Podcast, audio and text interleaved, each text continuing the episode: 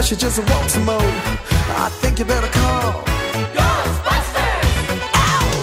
Who you gonna call? Who you gonna call?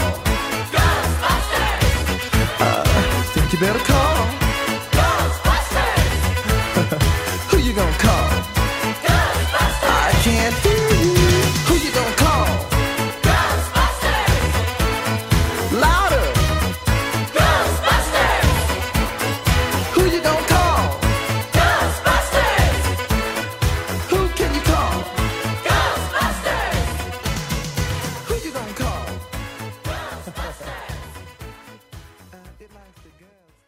Pues es que mm, creo que no hace falta mucha presentación, sí que hace falta que te presente y que te introduzca esto que comienza ahora mismo, que no es otra cosa que una nueva edición de sinaudiencia.com en Contrabanda FM en este miércoles de mediados del mes de febrero del hasta ahora impredecible año 2022 y en el que damos comienzo a una edición de Sin Audiencia que cada vez se aproxima más al, al fatídico precipicio de las mil unidades, que es el programa 989. Es un número un tanto especial, eh, curioso, dos nueves y un ocho.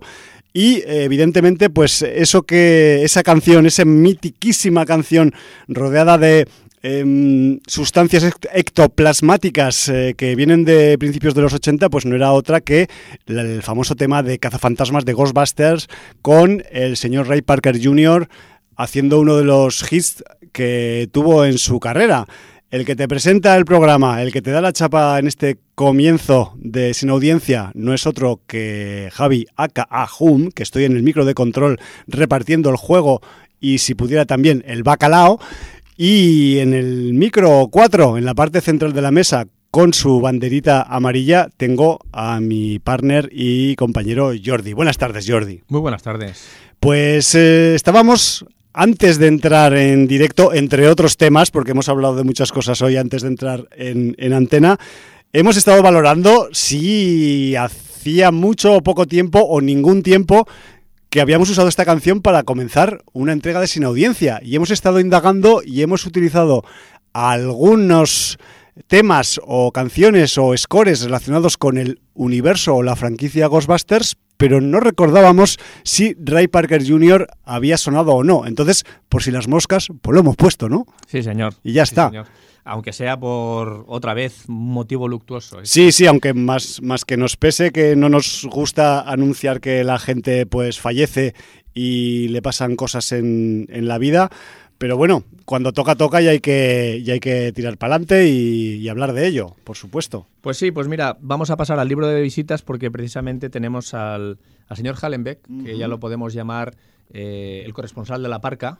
de Ay, no sé, no sé si le gustará, pero no bueno. sé si le gustará, pero es eh, dicho con cariño, en Sí. el sentido de que eh, como él es un gran cinéfago y un gran cinéfilo, pues Cada eh, semana se le muere a alguien. cuando se muere alguien, en- él siempre nos hace el resumen de su obra y, y su eh, legado, ¿no? Entonces, Sí, bueno, pues tendremos que, que pintarlo en los, en los próximos gráficos de Sin Audiencia con una guadaña en la mano. Así a empieza él. Hallenbeck. Nos ha dejado mensaje en el libro de visitas y nos dice Hallenbeck. La parca no da un respiro y sigue lle- llenando sus alforjas. Iván Reitman, director y productor que reinó en las comedias de los años 80 y 90, con películas como El pelotón chiflado y Los incorregibles albóndigas que crearon escuela.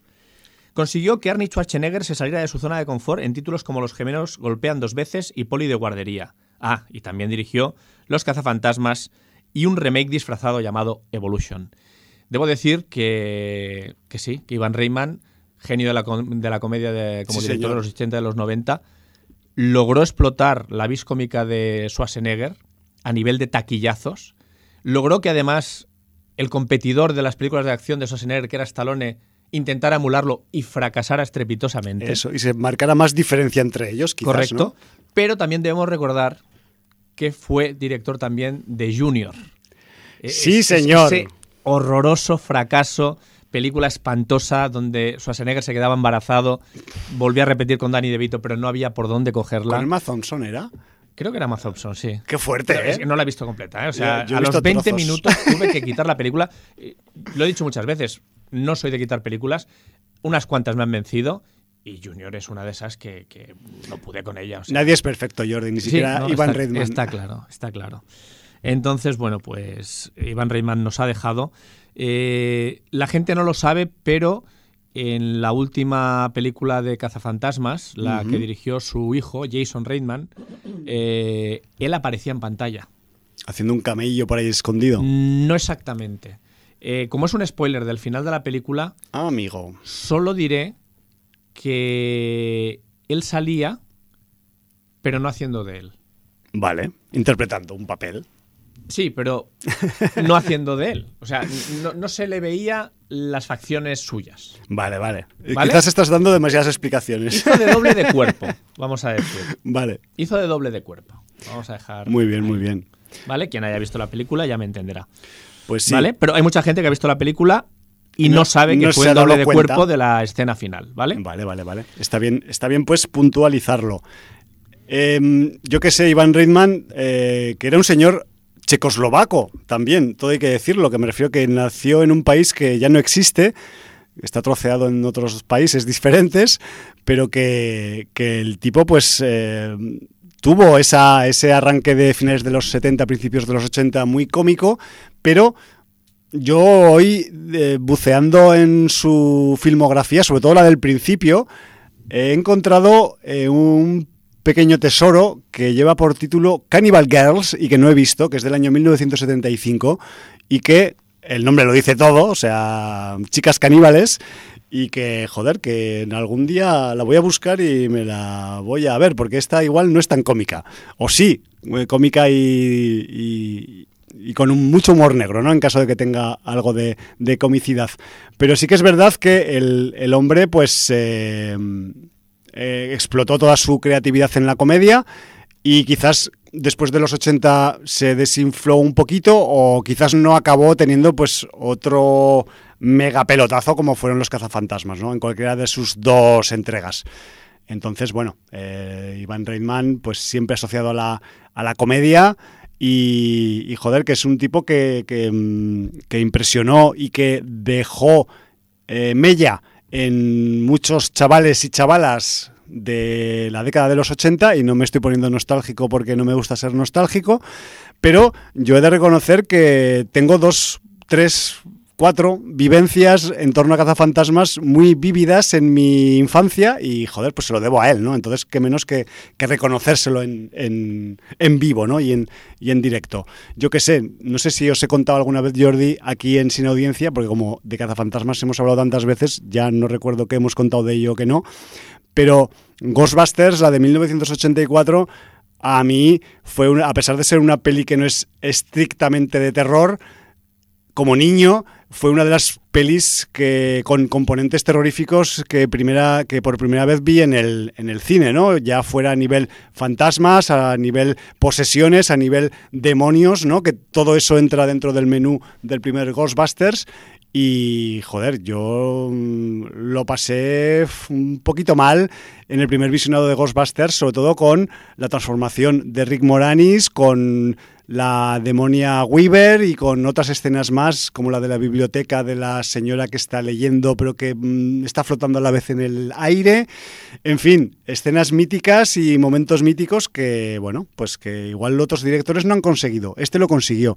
Y también yo me acuerdo que, claro, en esa época del 1984 todavía pues a ningún espabilado, cuando se estrenó esta película, se le ocurrió hacer pegatinas con el signo de prohibido tachando el fantasma. ¿Y qué hizo el pequeño Hum eh, para poder tener una pegatina equivalente a esa que no existía? Pues eh, se recortó un símbolo del periódico en blanco y negro con el fantasmita tachado y cogió su rotulador carioca rojo y le pintó la señal al fantasma. Y luego, con un poco de celofán, se lo puso en el estuche, así, con un par, ¿sabes? Y estuvo unas cuantas semanas ahí puesto el, el fantasma pintado con carioca. Pero bueno, como esta, pues supongo que cada cual tendrá más o menos vivencias asociadas al, al, a, Ghostbusters, a Cazafantasmas. Y bueno, yo tengo estas y, ah, y, creo que también, esto lo he dicho alguna vez, uno de los primeros discos que me compré con mi propio dinero, sin que me regalaran o, si que, o sin que me cayera como un, una herencia o cualquier otra cosa, fue el 7 pulgadas de ese señor que hemos escuchado al principio del programa. El señor Ray Parker Jr. Sí, que no sé si me costó 150 pesetas o algo así. Que, que, hasta ahorré para comprármelo. Pues completamente de acuerdo, tanto en la primera Cazafantasmas como en Cazafantasmas 2, que también sí. dirigió él, habían algunas escenas de mal rollito, sí que es cierto. Eh, y, y, a raíz de eso, decir que, que esa película del año 73, me pone a mí, de las eh, chicas caníbales, Ajá. Cannibal Girls. Sí, igual he tecleado mal la chuleta. ¿eh? Era una producción canadiense y es muy curioso porque es, es, muy poco conocida hasta el punto que en Film Affinity no tiene una sola crítica de usuario. Hola. O sea, la ha visto poca gente. Pero estuvo en el, en el año 73 en el Festival de Sitges. Hostia. Donde tuvo los galardones de mejor actor a Eugene Levy y mejor actriz a Andrea Martin. Ahí lo dejo. Es, es, curioso porque es una película que, eh, a pesar de que eh, no tiene ninguna crítica, sí que tiene 43 votos y la media es de un 4,2. Uh -huh. Pero no haremos mucho caso a Film Affinity porque no. a los gemelos golpean otras veces le tiene un 4,4, la tiene suspendida. Ya ves. Con el pelotazo que fue. Y Poli de Guardería también, un 4,3 o algo así. O sea que, bueno, en fin. Que no hay que hacer caso a las notas y a las votaciones. Las notas ha de dar cada uno la suya. Exacto. Que es lo que, lo que importa.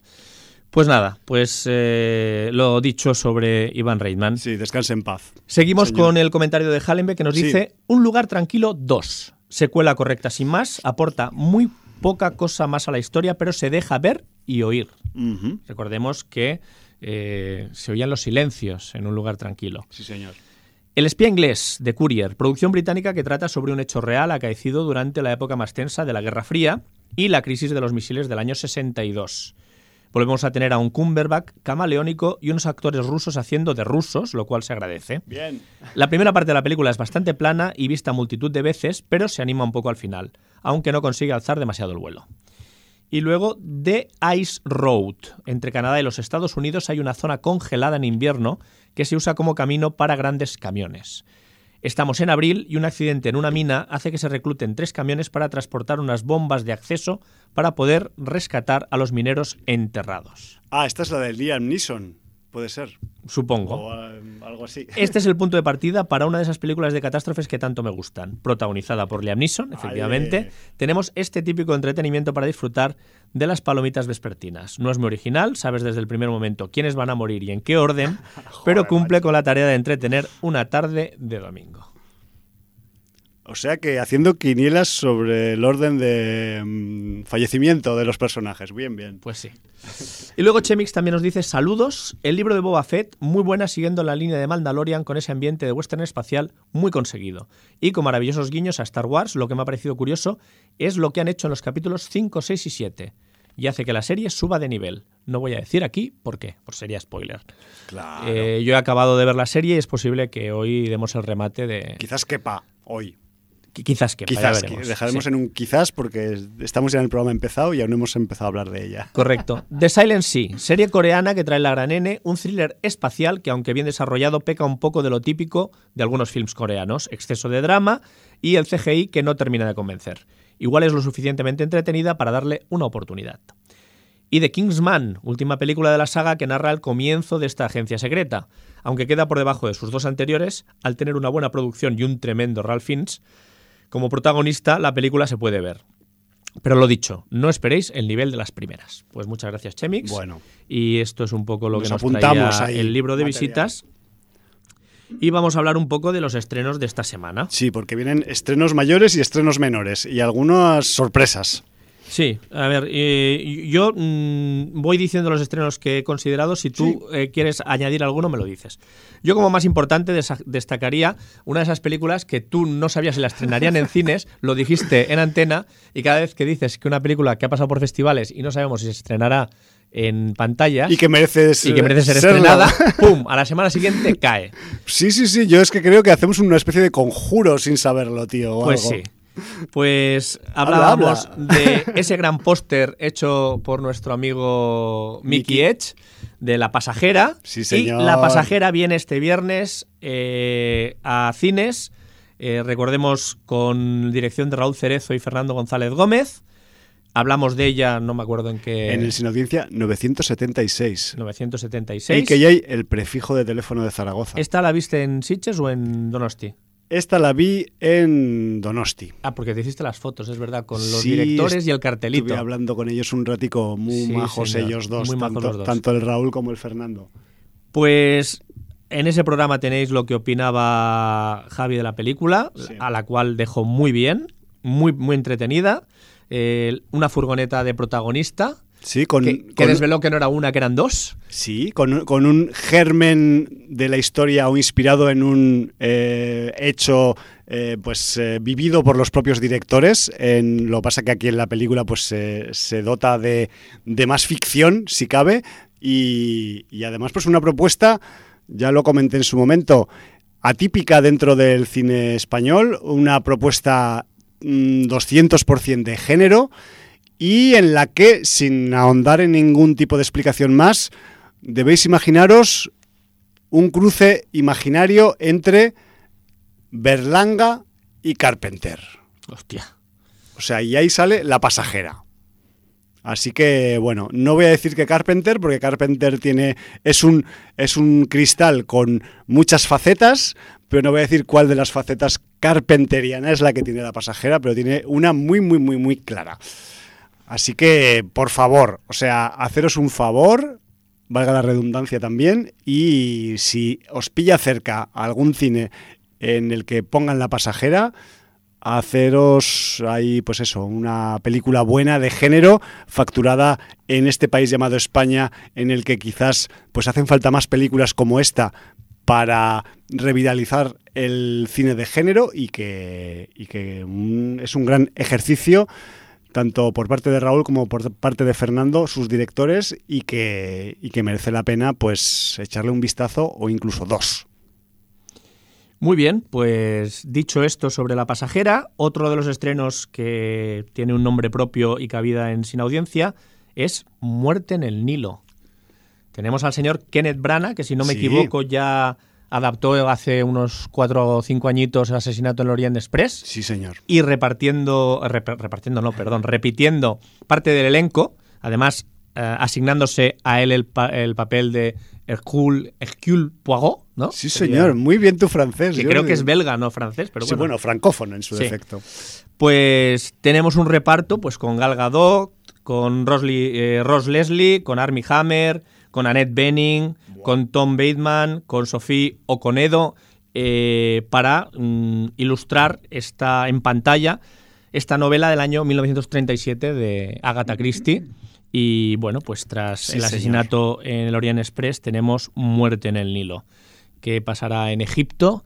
eh, al lado de las pirámides, pues eh, si no os habéis leído la novela, o aunque lo- os la hayáis leído, pues aquí tenéis eh, qué ha hecho el señor Kenneth Branagh con, con esta adaptación de, de la grandísima Agatha Christie. ¿Tú llegaste a ver la otra del Orient Express? No. La anterior. Yo No. es que me la se me pasó. Y cuando he visto esta semana digo, ¡hala! Si viene este otra Y vez esas con su son cantinela". buenas sesiones así para... Hombre, a ver, el, el Kenneth eh, será muchas cosas, pero es un tío que, que sabe dirigir, o sea, y además aquí pues se, se reparte, ¿no? Entre dirección y, y actuación.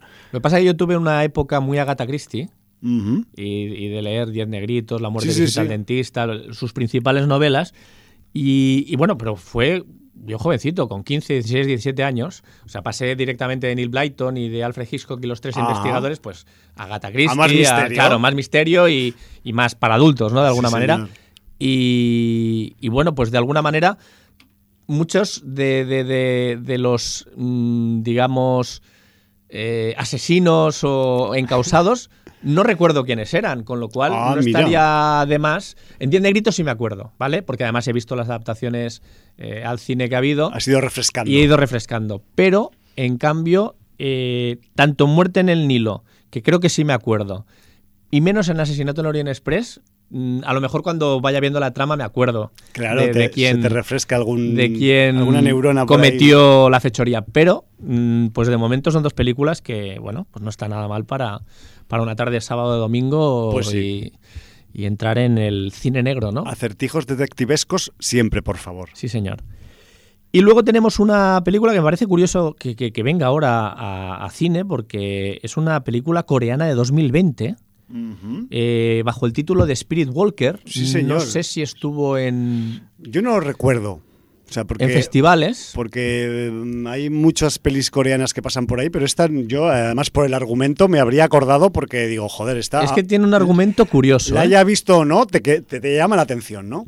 Bueno, tenemos Cuenta, al guion y a la dirección al señor John Jae-yeon y eh, en el reparto a Jong Kye-sang, Lim Ye-yeon y Park Jong-woo. Eso. Eh, y os voy a explicar muy poquito de la sinopsis, pero creo que es lo suficiente para que os entre el gusanillo de esta película. El género la encuadran en thriller fantástico con crímenes Sí, señor. y tenemos que cada 12 horas un hombre despierta en el cuerpo de una persona distinta, sin ser capaz de saber dónde se encuentra y sin ser capaz de saber quién era originalmente. Yo quiero. O sea, ¿qué tenemos aquí? Es muy raro la- el punto de partida. Es friki, friki, En flow. manos de los coreanos es peligroso, si queréis, también. También. Y bueno, pues eh, a ver qué, qué nos depara. Es otra película que yo creo que dentro de los estrenos teníamos que destacar porque tiene Pues sí. nuestro marchamo. La verdad es que sí. Y hecho esta, hecha esta mm, lista o repaso de los estrenos oficiales que vienen a, salas este- estos próximos días, he de comentaros también al respecto de la localidad de Barcelona que hay un par de notas mm, no tanto como de estreno, sino como de reestreno por diferentes razones, ¿vale? Me voy, me voy a, aclarar conmigo mismo y os lo voy a contar ahora. La cuestión es que a expensas de la entrega de los premios Goya de este pasado fin de semana, de los Goya del año pasado, o sea, de las películas que se han facturado en el ¿Vamos a hablar de los Goya?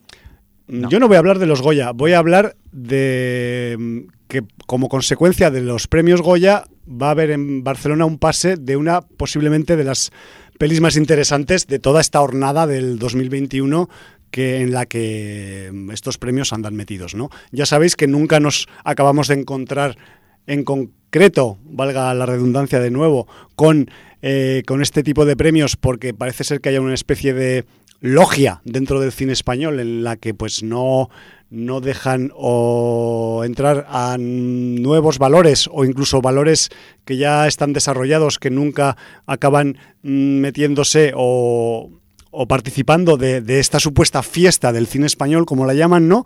Pero la cuestión es que, y voy al hecho práctico, es que después de haber ganado cinco premios Goya y estar nominada a 13 premios Gaudí, que van a venir dentro de poco también, se reestrena, o más bien hay un pase especial este, este próximo jueves, mañana mismo, que creo que es día 17 de febrero, de la película Las leyes de la frontera. Las leyes de la frontera, que es una película dirigida por Daniel Monzón, que siempre nos ha dado muy buenos réditos en el género, y que la película, que yo no he visto, pero tengo muchas ganas de verla, orbita un poco en la recuperación del cine kinky de los años 70 y que, y que nos, nos la ha eh, traído pues a lo largo de este pasado 2021 Daniel Monzón, pero que pues es como muchas otras pelis estuvo pues igual una semana en salas y desapareció rápidamente. ¿Es la que transcurría en Girona? Esa mismo. ¿Vale?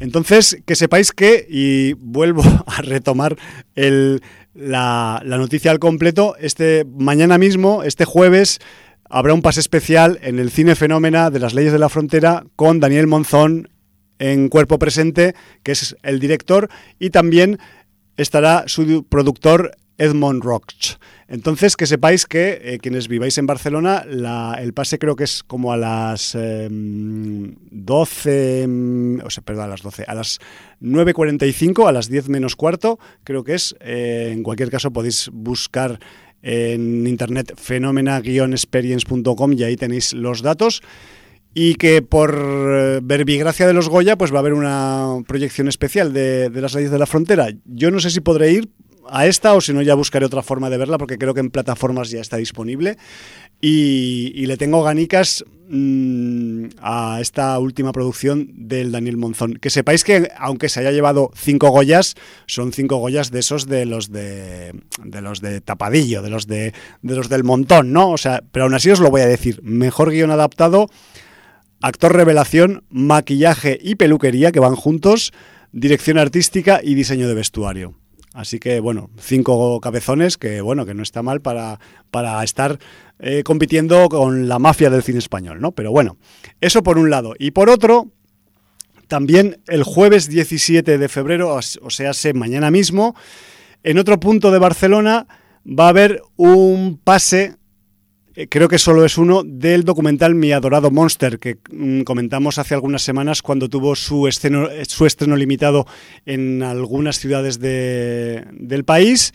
Todavía no había llegado a ningún cine en Barcelona y mañana mismo en la sesión de las 8 de la tarde en los cines Yelmo y Caria, pues se va a poder eh, disfrutar de un pase de mi adorado Monster del señor Matellano y que eh, pues eh, será a partir de las 8 y que dicen que va a estar presente el mismísimo Víctor Matellano en el pase para pues hacer un, una, un coloquio, una ronda de preguntas y respuestas con el público y que esto pues siempre enriquece cualquier tipo de visionado, ¿no? Que ojalá si hubiera más a menudo este tipo de encuentros para debatir, hablar, eh, conversar, incluso pues arrojar tomates, lo que toque en cada momento, ¿no? A, la gente que ha participado en la película o en el, en el proyecto. Mi adorado Monster. Muy bien. Pues dicho esto, yo también tengo un evento, Sí. eh, más que nada porque es un evento que todavía se ha de producir. Viene en marzo, del 14 al 20 de marzo de 2022 vamos a tener la décima edición del Festival de Cine de Terror de Sabadell. Vuelven los festivales. Sí, señor. Y eh, decir que el festival es del 14 al 20, pero eh, los tres días fuertes, entre comillas, son la maratón del viernes, 18 de marzo, que tiene cortos a competición y un film clásico. Uh -huh. Eh, luego la maratón del sábado, donde tienes cuatro películas en maratón, y la maratón del domingo, donde tienes los cortos ganadores y dos películas.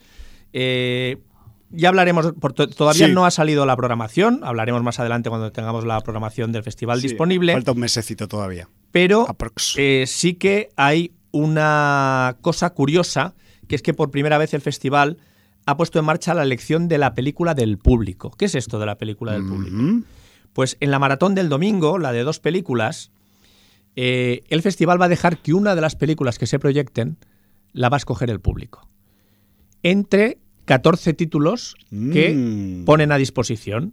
Y va a haber dos rondas clasificatorias. La primera ronda para dejar 8 de los 14 y la segunda ronda para escoger la película Final. definitiva. Ujú.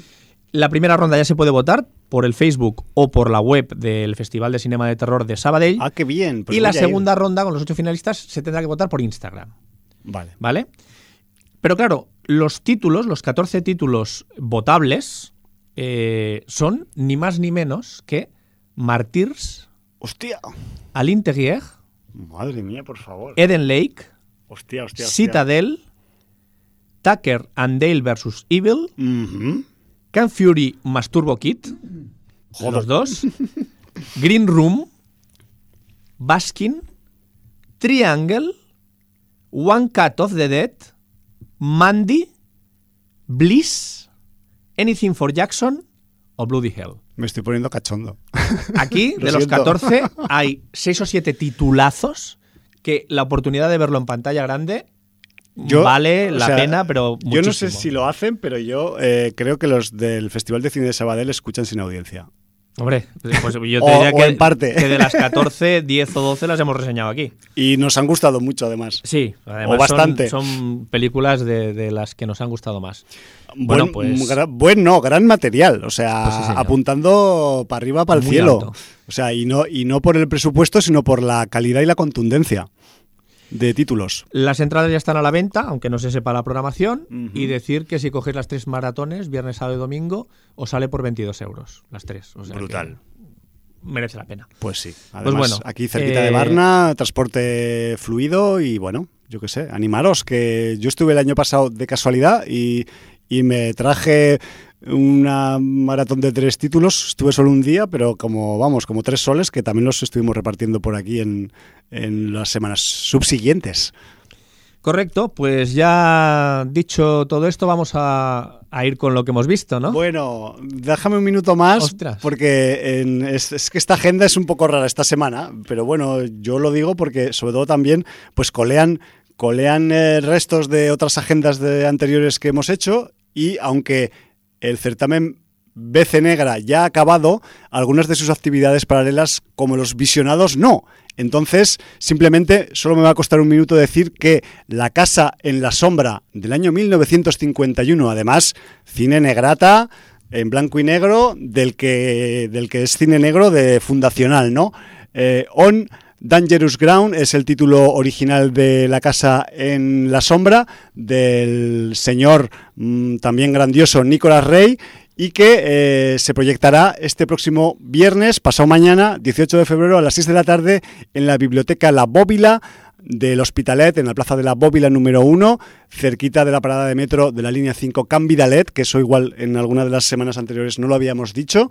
Adentraos en Hospitalet, insensatos, insensatas, si no conocéis la ciudad, porque es tan guapa y tan interesante como Varna o más, y que sepáis que en, en, este, en esta casa en la sombra, pues tenemos a Ida Lupino, a Robert Ryan, al Ward Bond, al Charles Kemper y a un montón de reparto más de actores y actrices súper eh, solventes y potentes de la época del cine en blanco y negro estadounidense. Dicho esto, ya no tengo nada más que decir de la agenda, Jordi.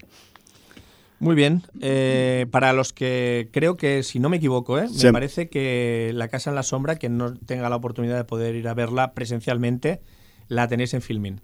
Posiblemente tiene muchos clásicos filming. Sí, me, no, han mm. me han dicho, ¿eh? Yo no es que tampoco. Lo sé porque tuve la suerte de que con la acreditación de Terror Molins, de prensa, nos daban acceso durante un mes a filming para Qué ver morro, ¿no? todo el contenido que, que- que colgó el Festival de Terror Molins en filming. Ajá. Entonces, durante un mes pude disfrutar de filming y estaba en el catálogo de clásicos que tiene el mejor. O sea, a ver, hay muchas plataformas, cada Sí. una tiene lo que tiene, pero si buscáis clasicazos, eh, Filmin es vuestra plataforma. Se lleva el sin premio. lugar a dudas. Sí, a mí me lo han dicho más de uno y más de dos. Mm, Es lo que hay. Cada uno su especialidad. Exacto. Ahora sí vamos a hablar de lo que hemos Podemos visto. hablar ya de lo que hemos visto, sí. Y mira que hemos visto cosas, ¿eh? Parece que no queremos entrar ahí eh, al grano ahí, pero bueno, vamos a, vamos a meternos, va, venga. Va, yo, yo, yo tengo una. Lo voy a despachar relativamente rápido, ¿eh? Bueno. Eh, tengo una deuda pendiente con Eternals, porque es eternamente se queda fuera de todos los programas. Yo, sinceramente, pensaba que pasarían a la- al segundo millar de programas como película, pero bueno, eh, algún día tenía que caer, Jordi. O sea, eso es verdad. ¿Qué tenemos con Eternals? Bueno, pues Eternals es dentro del MCU una rara avis. Le Tan dan eh, parte del co-guión y la dirección a Chloe Zhao, eh, oscarizada directora que la gente no esperaba que pegase en una producción Marvel. Ya, Y la verdad es que yo tengo mis dudas de si ha sido una elección adecuada. ya. Creo que no eres el único, ¿eh? No, no voy a poner en tela de juicio su calidad como directora porque mm, seguro que, que- que la tiene a raudales. Pero yo sí que debo decir que en una película que se nos va 156 minutos, dos horas y media, Una epopeya. una epopeya, eh, donde se nos presentan a los Eternos, ¿no? Un, un- un grupo de superhéroes que además yo no tenía el, el bagaje previo del cómic, como sí que lo tengo en muchos otros eh, superhéroes, superhéroes, heroínas y villanos Marvel. Sí, es que ha sido como una, una rama un poco secundaria, ¿no? De, dentro del organigrama bueno, Marvel. a ver, entra dentro del tema de- del metaverso y del multiverso y del el universo y de, todo esto. y de seres más allá del planeta Tierra, ¿no? Correcto, correcto. Y además Según tengo entendido. yo. permitiría entroncar con personajes pues absolutamente imprescindibles dentro del universo Marvel. Vale. Eso lo, lo dejo flotando. ¿Vale? Eh, entonces, bueno, estos Eternos, eh, la verdad es que Chloe Zhao ha hecho una película mm, estéticamente muy bonita, dramáticamente mm, con muchos elementos que yo no sé si le pegan mucho a una producción de Marvel donde lo que quieres es, es acción y es un, un ritmo y bueno, pues no sé. Y ciencia ficción, ¿no? O fantasía. o fantasía, sí. Eh, también le mete historias de amor, algunas pues que incluso eh, tienen importancia en la acción porque son amores no correspondidos. Eh, de hecho, hay un personaje que a mí me recordó mucho a otro personaje de entrevista con el vampiro. Ahí lo dejo. Jodo. Vale, vale. ya, mm, o sea, no quiero pensar mucho hacia dónde vas, pero me lo imagino rápido. Bueno, quiero decir, tú no lo has visto, por lo tanto no puedes hacer spoilers. Si quieres Exacto. lanzar cualquier No, no, no. no. idea, puedes, puedes hacerlo libremente. Amor no correspondido. Y bueno, pues en el reparto tenemos, eh, tenemos eh, gente de Juego de Tronos, Bueno, eso Vale. siempre es bienvenido. porque tenemos por ahí al señor Richard Madden y al señor Sí, Kit señor. Harrington, pero tenemos por ahí también a Angelina Jolie, a Salma Hayek, al Madon Seouk, al eh, Randall Lidloff, Gemma Chan, el, el Kumail eh, Nanjiani, que bueno, pues eh, los Eternos eh, tienen distintas procedencias, pero digamos que están encarnados en razas diversas y concretas de lo que se extrapola a las razas que hay en, en la Tierra, ¿vale? ¿Podríamos dar cinco céntimos de en quiénes son los eternos, así sin decir mucho y sin spoilerear, o qué? ¿O es, mu- o es mejor descubrirlo en la película? Mm, Se explica que hace millones de años unos seres cósmicos conocidos como los celestiales experimentaron genéticamente con los humanos. Mira tú qué majos. Entonces, en teoría, crearon a imagen y semejanza de los humanos unos individuos superpoderosos para hacer el bien. Pero algo salió mal y aparecieron también unos seres llamados desviantes que tenían el propósito contrario, destruir a la humanidad. Esto es lo que a grandes rasgos vendría a ser la sinopsis de Eternals. Vale, Luego, eh, con el transcurso de la película, verás que no todo es lo que parece. vale. ¿vale? Porque Que- así, eh, sin añadir muchos datos más, suena todo como muy bíblico también. Sí, sí, bastante, porque además la historia va pegando saltos temporales eh, constantes, porque te, te- te retrotraen a, a periodos históricos que han pasado en la Tierra donde los Eternos ya habían hecho acto de presencia, Ajá. cómo habían intentado ayudar a los humanos durante esa evolución, pero sin inmiscuirse de manera tan brusca que les hicieran avanzar de manera eh, excesiva eh, en su propio Devenir, en su propia ¿no? evolución, O en su evolución. propia evolución, sí, sí. sí. Y bueno, pues eh, esto es un poco lo que explica el principio de la, de la película. Un poco Kubrick también esto, ¿eh? Tiene mucho de Kubrick, tiene algo de Prometheus, tiene cosas de, de varias fuentes, ¿vale? Incluso de Moonfall, si nos derivamos ya demasiado. Entonces, claro, tampoco sé qué parte saca directamente del cómic Claro. y mm, qué parte está influenciada pues por otras películas Sí, sí, sí. o otros audiovisuales, ¿vale? Eh, dentro de esto, pues bueno, pues a mí es una película que se me ha hecho muy larga, se me ha hecho irregular.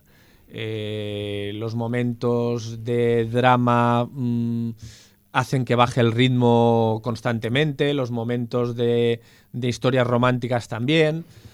Y entonces, bueno, pues a mí es una película que no me ha logrado reconciliar con las últimas películas del MCU y de Marvel. O sea, si ya Sanchi se me hizo cansina, esta es más cansina. Claro, eso te iba a preguntar ahora, digo, si ponemos en la balanza a Sanchi y a los Eternos, ¿qué, qué, qué pasa? ¿Qué, qué- qué es preferible ver de Sanchi. las dos? Sanchi. Sí.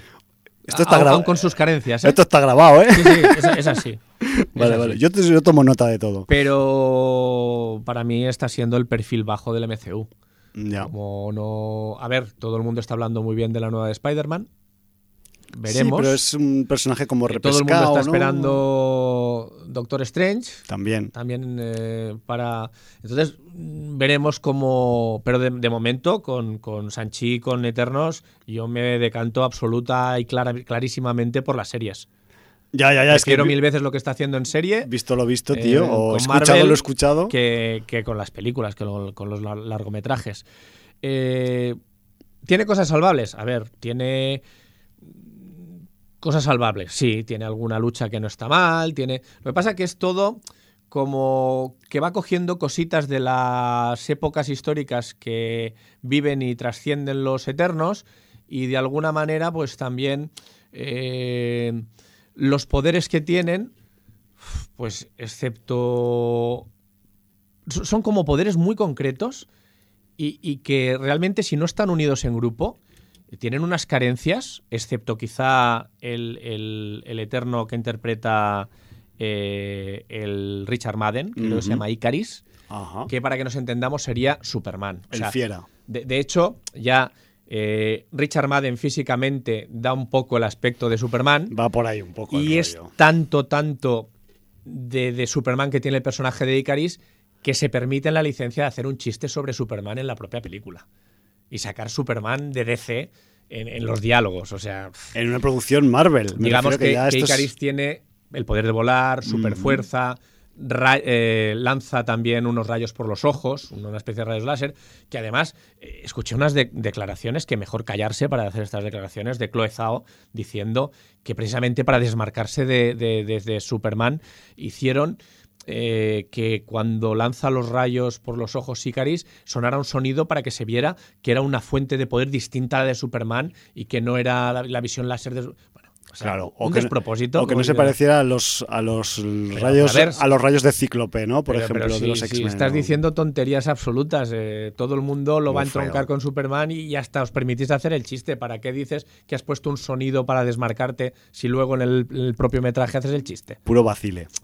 Eh, o sea, hay declaraciones que vale más tener la boca callada. y Eh, pues sí. pues, pues sí, pues supongo que ya cuando se, se creó, se crearon los Eternos en Marvel, pues ya Icaris fue un socias de Superman y es lo que hay. O sea, hemos tenido correspondencia de superhéroes copias en uno y otro sentido eh, Desde el principio, desde el casi. principio o sea Sí, que sí, ahora sí. no, no, no nos vamos a rasgar las vestiduras Los que tenían éxito en una editorial se los copiaba la otra y Correcto, viceversa. Me correcto. refiero que Que eso sabemos era, que- era mutuo. que superheroínas y superhéroes hemos tenido de todos tipos y hemos tenido copias y originales y, Y bueno, planes pues, B. pues no, no pasa nada, es lo que hay. Sí, sí, sí. Eh, no os voy a contar mucho de la película, mejor que lo vayáis descubriendo. Es una película que, pretendiendo ser épica, la epicidad eh, yo creo que se consigue a medias. Y, y bueno, y el clímax final eh, es que te lo ves venir. O sea, es, es un clima final que... Tanto, tantas horas de metraje y luego se anticipa. Sí que tiene un giro final que a lo mejor no te lo veías venir, aunque ya vas sospechando cositas, Vale. pero sí que después del giro final mm, el resultado de, de- de- y las consecuencias de las acciones que van pasando, pues bueno, está, está un poco cantado y más pues siendo Marvel, estando Ya. Disney detrás y, y todas estas cosas. Ya, ya, ya. Con lo cual, pues bueno, pues Es a mí- predecible, en A mí, es un, manera. un- un producto de aprobado justito. Joder, pero aprobado vaya- justito vaya racha que llevamos. Y, y que prefiero haberlo visto en televisión que, aunque en el cine podía tener algunas imágenes espectaculares, Claro. yo no me vale la pena calentar, quedar con culo carpeta dos horas y media para, para ver Eternos. No sé. Vaya plan. Oye, pues a mí es que como siempre que comentas una peli que no he visto, se me, se me ocurren cosas que comentar por, pues por curiosidad pura y dura, ¿no? Y eso que has dicho de la de que, claro, como son eternos, pues eh, han interactuado con los humanos en diferentes épocas y tal, eso con el, con el cacho de juego que da, eso de saltar de época, ¿no le acaban de sacar tampoco punta a la cuestión o qué? ¿O se queda en una mera cuestión estética y ya Se está? queda en una mera cuestión estética, en una cuestión de presentar cómo los desviantes atacaban a la población humana y los eternos los defendían, en las diferentes épocas que los eternos tuvieron que actuar Sí. y cómo al parecer los eternos se borran del mapa porque acaban con la amenaza de los desviantes. Entonces ya pasamos a la época actual, donde no se sabe por qué. Parece ser que los desviantes han vuelto. Están empezando a dar señales Y otra esto vez. es- estamos hablando de minuto cuatro películas. Sí, sí, ¿eh? sí, O sea, ya me no- imagino. No es ningún spoiler. El ¿eh? argumento tiene que empezar de algo. Entonces, bueno, pues. mm, A ver, es una película de superhéroes, eh, es una película que tiene escenas de acción que no están mal, pero ya te digo, eh, hay, hay poderes de algunos de los eternos que son de chichinabo, eh, son como grupo pueden ser muy poderosos colaborando todos, pero a la que se encuentra un eterno solo con un poder que, que si no es grupal es una mierda, porque le puede servir para muchas cosas, pero a lo mejor no para defenderse de un desviante directamente, pues dices, hostia, es que... Claro, porque las capacidades de los eternos están como, y estoy especulando, ¿eh? pero desde mi ignorancia, al nivel, por ejemplo, de un Loki, por ejemplo, porque un Loki Mm, a ver. o es o menos que un Loki. Te, o te voy a decir por- por- unas cuantas, ¿vale? Hay una, un eterno que, que simplemente es capaz de crear cualquier cosa tipo ingeniería, tecnología y todo esto. O sea, que, Vale. que puede ser muy útil para hacer avances en la humanidad y tal, pero en una lucha... Es un inventor, complicado, simplemente. sí. Luego tienes Icaris que sí, que es una especie de Superman, es el más poderoso Sí, y es este el que en solitario puede- zumba. Pero claro, tienes otra persona que solo sana. Tienes otra persona que puede convertir la materia, eh, transmutarla. Pero Vale. en principio la orgánica no. O sea, solo como- la materia que no es orgánica. Como convertir el agua en vino. Agua en piedra, cosas así, Vale. sí. Arena en, en gas, cosas sí, así. sí. ¿Vale? Bueno. Eh, tienes otra persona que es capaz de, de tirar fuego. Eh, tien- tienes otra persona que es capaz de cambiar la conducta.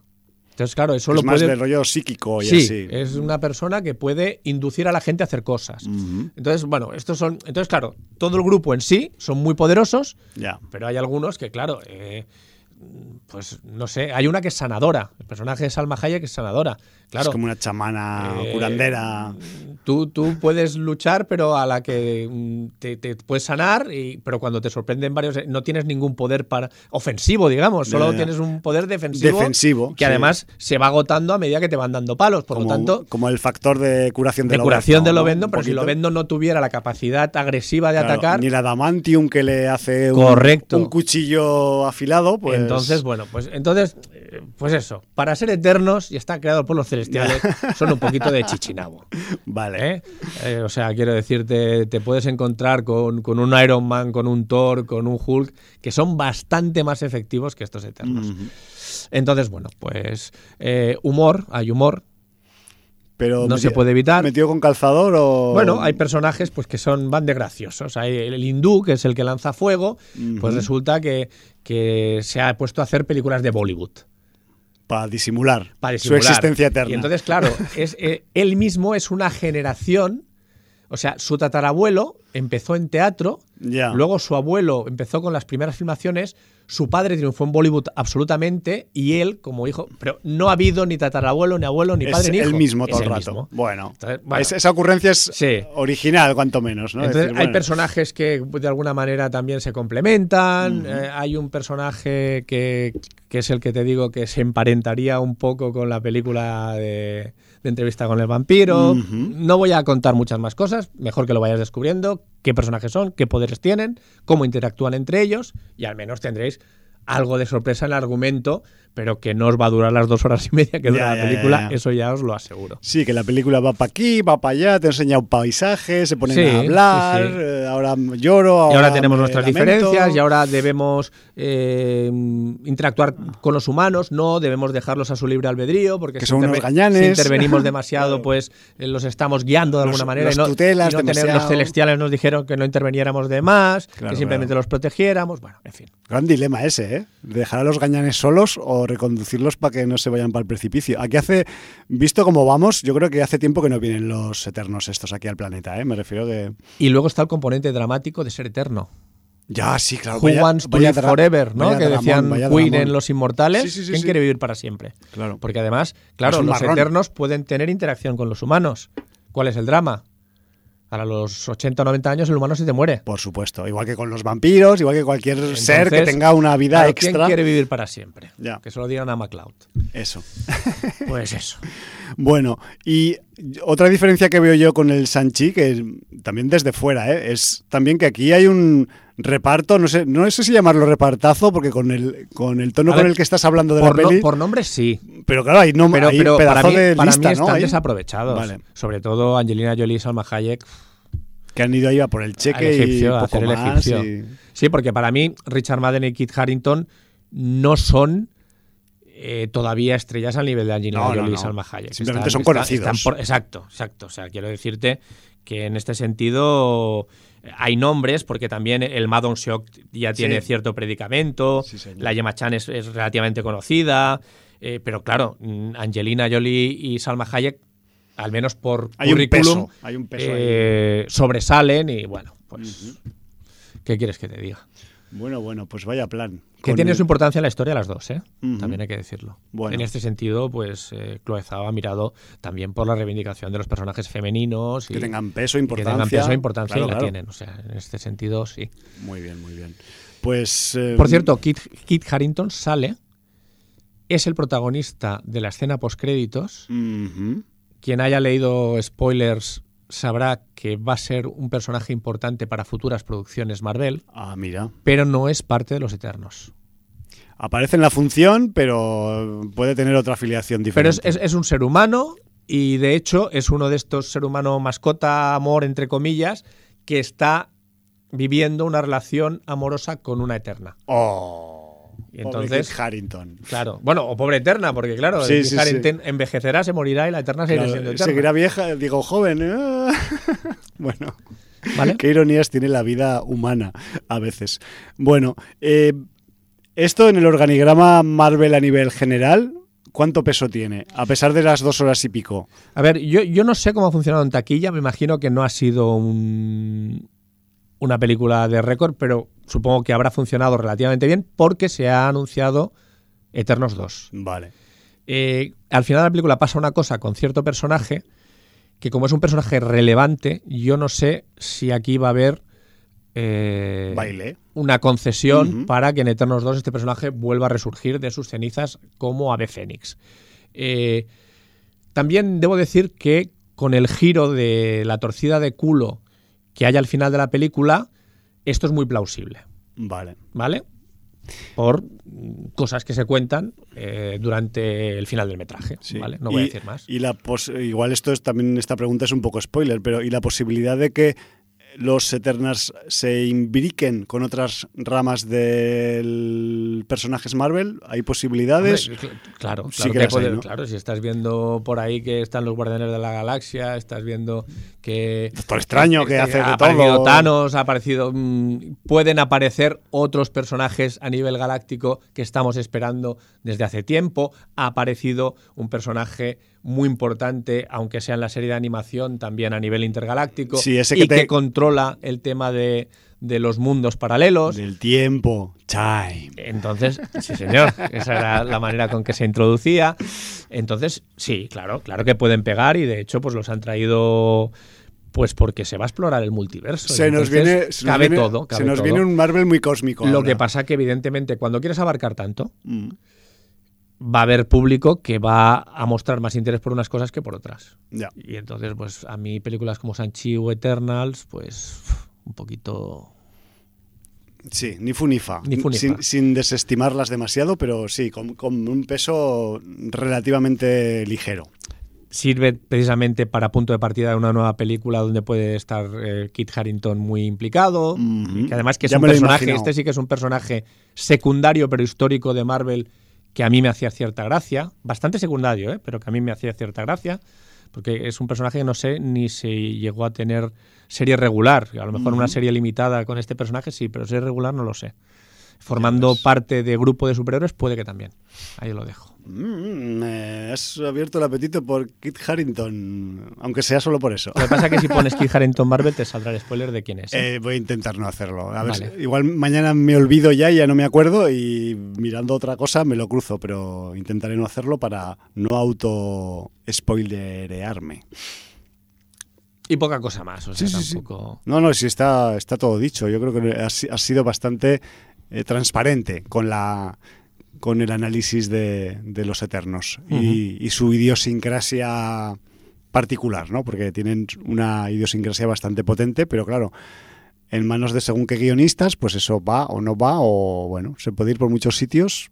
Quizás este no era el camino exacto. Lo que sí te cuenta cosas sobre los celestiales y sobre cosas a nivel universal, más que centrado, pues estamos siempre En la Tierra. con ¿no? el culo en la tierra, excepto algo de Asgard y bueno, pues Sí, sí, sí. aquí realmente vemos que la importancia de la tierra es muy poca y que hay criaturas eh, mucho más allá y con entidades con un poder eh, pues absolutamente brutal para cualquier superhéroe que aquí se considera increíble y que es, es un, un- Un piltrafilla. un piltrafilla. Exacto. Ahí. Eh, es ¿Dónde un vas, peón- Hulk? Es un peón del 3 al cuarto, ¿no? Exacto. Y de hecho, pues el- en los cómics tienen la, la- la prueba de que peones de seres mm, planetarios, devoradores de mundos, Por ejemplo. eh, pues peones castigados son, por ejemplo, Estela Plateada, que es capaz de hacerte lo que quiera con, con- con Thor, con Hulk, o con Iron Man, con el Capitán América, con quien quiera. Le zumba el culo a cualquiera. Correcto. Pues es que mm, no sé si es por eh, telepatía o por pensamiento convergente, pero claro, mientras estabas explicando esta parte final de tu comentario, yo estaba pensando, pues quizás haya esperanzas de que aparezca Galactus en algún momento de Esa es la las gran próxima- pregunta. las es la próximas gran pregunta. entregas Marvel eh, mm, venidas que en el, pro- en el futuro próximo, ¿no? Pero bueno, ya, ya veremos a ver si se atreven. No, yo, yo creo que lo tienen en mente, yo estoy convencido. A ver, es mitiquísimo. Estoy o sea, convencido y, y de hecho cada vez lo veo más próximo. y quizás hace falta que igual Lo que pasa que es el nombre que nadie quiere nombrar. Claro, igual hace falta que reseten de una puñetera vez también pues a esa saga de un grupo de cuatro que estaba muy afiliada pues a la presencia de Galactus. Es que cada vez y, que la han bueno, reseteado le han hecho un flaco han hecho- favor, han ¿eh? una cagada. Bueno, y, y quien dice Galactus, pues yo tengo otro, otro personaje Marvel en mi corazoncito negro que le tengo mucha estima a pesar de ser un tirano y un dictador, que es el Doctor Muerte. Y que también se le hizo un flaco favor en algún momento en el pasado y que merece también, no una película propia, una saga propia. Pero bueno, eso es ya otro tema y es mi opinión subjetiva, que es muy subjetiva pero ojalá se acuerden de él también en algún momento en el futuro próximo o a medio plazo de la franquicia que comanda Kevin Feige. Por cierto, eh, para los que se lo preguntan, porque ha Sí. habido mucha controversia con el tema de los celestiales. Gente que está preguntando, ¿Galactus es un celestial? En principio no. ¿Alguien lo Vale. sabe? Lo primero, ¿hay algún guionista que lo sepa eso?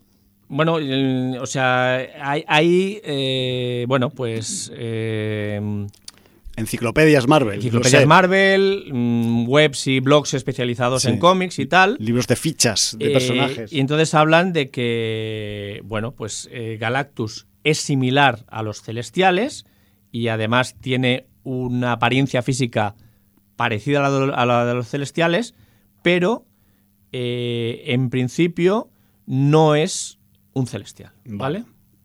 Bueno, pero eso abre puertas, ese comentario abre puertas. Sí, porque ya se especula mucho condición. con Eternos 2 que podría aparecer este personaje, es lo que se está especulando. Vale, es que Yo no quería, no quería entrar ahí, pero ya lo has nombrado tú y ya... Jordi, pero es que es lo que te digo, o sea, tú lo te llevabas dentro de la cabeza. Sí, no, claro. Yo, yo lo he, todo el mundo. yo lo he y todo el mundo intuido. que se fue a ver Eternals esperaba una escena post postcréditos o alguna cosa que, Pues- que, bueno, que anunciara la venida de Galactus. Pues sinceramente, a mí. hay gente que está esperando la venida de Tulu y hay gente Ya, que está ya. esperando la venida de Galactus. Uy, la avenida de Tulu también eh, trae tela, pero bueno, de eso hablaremos eh, fuera de micro mejor. Yo, o sea, no había pensado a, en est- a este nivel o a este respecto anteriormente, pero hoy, conversando contigo, mm, pues me ha ido yendo el pensamiento hacia ese lugar. Hombre, es que yo creo que han puesto los cimientos. Han puesto los cimientos. Bueno, pues a ver si Kevin nos oye. Estamos y hablando es de verdad. Galactus, estamos hablando de Dormammu, estamos Claro. hablando estamos hablando de muchos personajes eh, pues eso, a nivel universal que, que podrían ir apareciendo. Muy bien, muy bien. Pues quizás la, la parte más interesante de las sagas cósmicas, ¿no? También esos, esos eh, supervillanos cósmicos, o supervillanos o gente que, que- que o personajes que sobrepasan la condición de la categorización humana, que es que a veces también eh, nosotros nos empeñamos, o los guionistas, en poner a alguien como bueno o malo, pero perdone usted, el señor Galactus lo único que hace es sobrevivir, no está haciendo nada más en esencia. alimentarse. Alimentarse, eso. Como cualquier ser vivo que necesita energía para continuar en su día a día cósmico. Además, eh, hay un anhelo de todo Marvelita, que es que cuando se presenten todos estos personajes intergalácticos, eh, se acaben currando la Secret Wars. Que San Marvel te oiga. Ahí lo dejo. Bueno, es que las es- Secret Wars, al fin y al cabo, no deja de ser un ejercicio de. mm, y tomarlo con muchas comillas, la expresión eh, onanismo superheroico al más alto nivel. Entonces, claro, o sea, todo el mundo se quiere hacer esa paja. Sí, sí, Entonces, es así. claro, es así. Perdonad la expresión del símil sexual, ¿no? Pero, Bueno. eh, pero, la, pero creo que es tan, es tan evidente, ¿no? Que, que, que- que, bueno, que, que va por ahí la cosa, ¿no? Entonces, bueno, es un... eh, ¿qué- ¿Serán capaces? ¿No serán capaces? Pues el tiempo lo dirá. Aquí estaremos para verlo con el ojo clínico preparado. Pues sí, señor. Pues ya con esto concluimos. Con esto ya nos podemos ir a casa. Sección No, Marvel. nos No. queda media hora. Que menos mal que nos queda un poco de tiempo para, para hablar de más cosas. Eh, no sé si. Yo, a ver, yo voy a intentar, Jordi, que eh, hablemos, o hables tú más bien de Boba Fett, porque además es una cuestión de actualidad. Y, y, ah, pues eh, está también en, en boca de mucha gente, ¿no? La, el, el baremo, la valoración de esta nueva eh, serie spin-off de los Star Wars. Y bueno, pero yo mientras tanto, para mm, darle un poco más de emoción a la, a la cuestión del tiempo, a ver si vamos a llegar o no, a ver si el HUM se consigue enrollar como una persiana hasta el final del programa o le deja un hueco a Jordi para Boba Fett. No, que no soy tan chungo.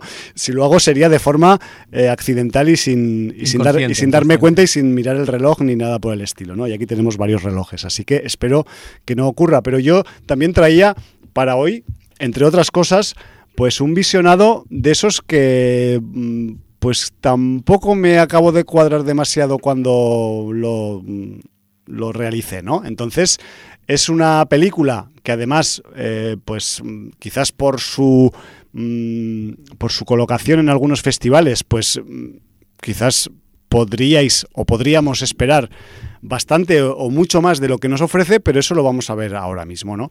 Porque estoy hablando de la película que proviene de la temporada de festivales 2021, Mona Lisa and the Blood Moon, Mona Lisa y la luna sangrienta. O sea, con ese título dices, mm, yo quiero ver esto. Lo que pasa que, claro, luego ves que eh, la directora es Annalili Ar Amirpur, lo diré bien, ¿no? Amirpur, eh, la Annalili de toda la vida. Y bueno, pues esta directora eh, que ya ha tenido pues algunos éxitos un poco así en plan indie en algunos festivales fantásticos de, de años anteriores, este año pasado vino con esta película, que también estuvo en Venecia, creo recordar, o en alguno de estos festivales europeos grandes a nivel generalista, y nada más y nada menos que estuvo inaugurando Sitges y clausurando la semana de Donosti. Entonces, claro, mmm, lo primero que piensas es, ¿se merece tantos honores esta película? O quizás es que la supieron vender muy bien y la compraron antes de visionarla. No lo sé. La cuestión es que para mí, para el gusto del Hum, pues eh, yo qué sé, yo creo que los honores no los merece tanto. Pero bueno, eso lo voy a intentar analizar y lo voy a intentar un poco pues verbalizar en los próximos minutos, ¿no? Eh, Mona Lisa the Blood Moon, ese título tan atractivo, pues nos cuenta una historia de una chica que a la que llaman al menos, no es que se llame ella así, sino que la llaman Mona Lisa y que ella pues cuenta con algunas habilidades especiales, pero eh, está recluida desde tiempos inmemoriales, es una chica joven, no es eterna, en un sanatorio mental. Eh, en la intro de la película vemos cómo eh, pues los eh, profesionales, entre comillas, que trabajan en el sanatorio mental se burlan de ella, le hacen mofa, tal. Y bueno, pues ella, y esto lo que os cuento es el, los primeros minutos de película. Por aquellas cosas de la vida, pues decide escapar de su trampa vital, que es el sanatorio mental, lo hace por la vía de la violencia, una violencia bastante abundante y extrema, y en su huida del sanatorio mental acaba parando en las afueras de una ciudad llamada New Orleans, nada más y nada menos, Luisiana estamos hablando, ¿eh?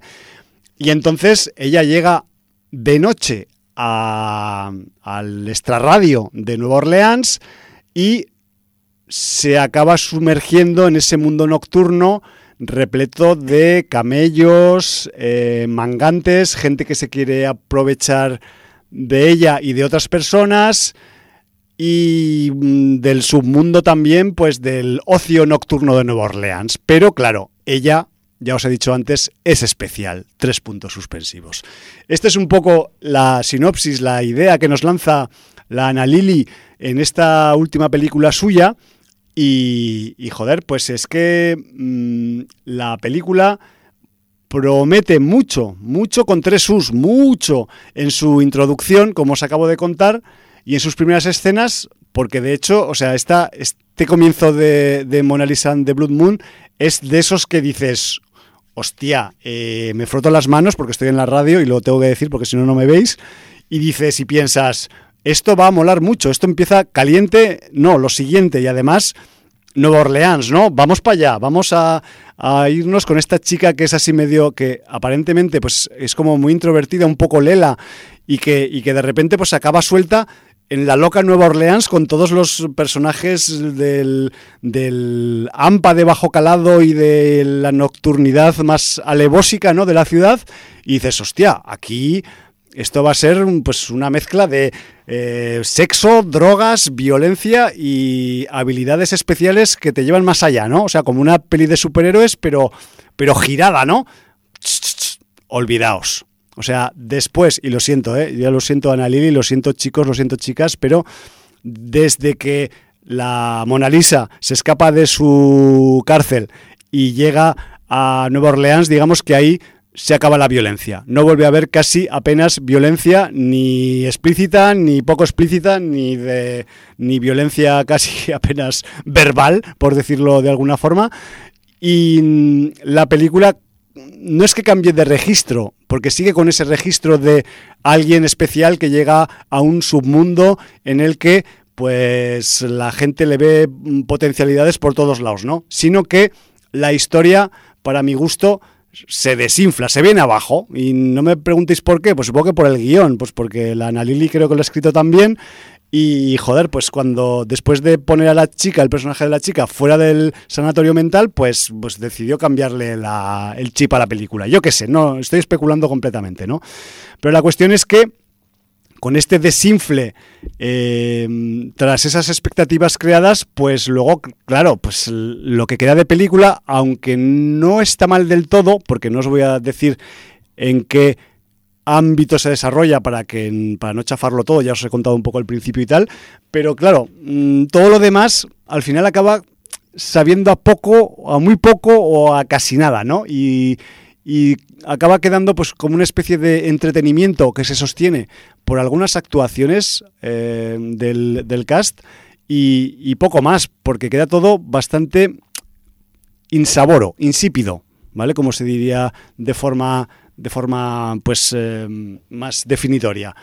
Y eso que los voy a contar ahora, las, eh, las cosas guapas que tiene este reparto de Mona Lisa and the Blood Moon. ¿no? Eh, en principio, la prota es una joven actriz coreana cuya condición pues también hace más extremo el personaje, la hace más entre comillas, fuera del ordinario, más, más un poco extraterrestre, ¿no? Pues una, una asiática que no se comunica con nadie porque apenas sabe hablar, pero que hace cosas especiales y que se mezcla con, con, la, con la purria, en el buen sentido, ¿no? De los bajos fondos de Nueva Orleans.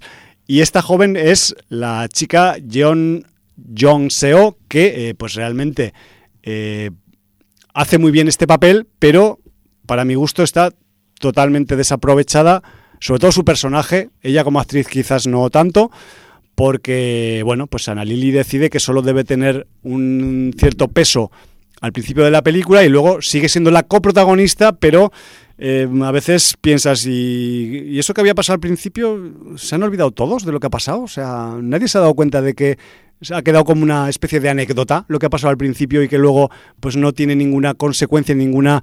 Mmm, ninguna traslación o paralelismo más allá en otras partes del argumento, pues parece ser que no. Y luego también, secundando a John, John Seo, tenemos también con un par de buenos registros, pues al señor Ed Skrein, que, que, aquí hace, él hace un papel pues de un macarrilla que, de estos que, que está por el Extra Radio de Nueva Orleans, y que quien la haya visto, pues mm, a mí me recuerda un poco al papel que tenía el James Franco en Spring Break, que es una peli del Harmony Corinne y que no sé si en algún momento aquí hemos comentado, quizás hemos hablado de ella solo de pasada por aquí, pero bueno, el Ed Skrein y su personaje como que se encuentran con Mona Lisa y como que le despierta su lado amable de macarra o su lado cariñoso, en el buen sentido también, y que decide un poco pues ayudarle ¿no? en ese mundo que no conoce de, de, la Nueva Orleans loca nocturna. ¿no? Que lo consiga o no es otra cosa. Tampoco está por desarrollar mucho el personaje de Ed Skrein dentro de la película. Pero es que luego también, y haciendo un papel sorprendente que a mí es el que más me ha flipado de todos dentro de lo poco que salvaría de esta película, es el personaje que hace Kate Hudson, que hacía un montón de tiempo que no la veía en una producción y aquí pues poco menos que tiene una, inter una interpretación de esas que dices, mmm, hostia, ¿esta es Kate Hudson? ¿En serio? ¿Y está haciendo eso en la pantalla que hace? Ole, ole, tres veces ole, ¿no? Pues eh, esta Kate Hudson un poco irreconocible, aunque sea solo por las escenas en las que sale con él peinándose el pelo hacia atrás y con ese porte que tiene su personaje en la película y tal, pues mmm, nos da quizás algunos de los mejores momentos de la función, ¿no? También por la condición de picaresca que tiene su personaje, porque el personaje de Kate Hudson es una madre soltera que es bailarina de pool dance y se encuentra también a Mona Lisa, conoce sus habilidades y decide pues eh, ayudar a Mona Lisa para ver si le hace algún favorcito con sus habilidades. Me refiero que a ese nivel andamos como el Lazarillo de Tormes, pero con un toque eh, de ciencia ficción en Nueva Orleans. Me refiero que dices, hostia, yo pensaba que esto podría ir más lejos y acaba siendo una comedia o pseudo comedia costumbrista, ¿no? Con, con un toque eh, pues de, de, habilidad especial, ¿no?